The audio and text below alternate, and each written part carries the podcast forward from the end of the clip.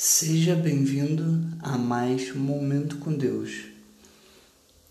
O que encobre o ódio tem lábios falsos, e o que divulga má fama é um insensato.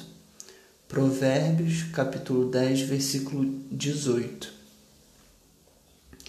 Toda a doutrina de Cristo Jesus se fundamenta na necessidade humana de salvação e na vida diária daqueles que a recebem, você foi ensinado pelo Salvador a viver amando a Deus sobre todas as coisas e ao próximo como a si mesmo.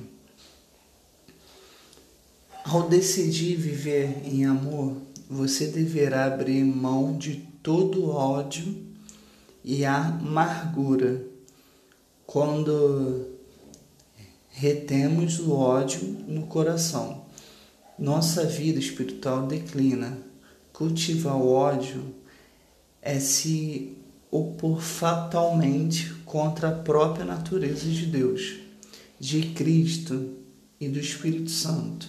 É viver do jeito que o diabo vive. Não é isso que o Pai reservou para você. Abandone o ódio, perdoe, renuncie este desejo de vingança. Seja livre pelo poder do Espírito Santo.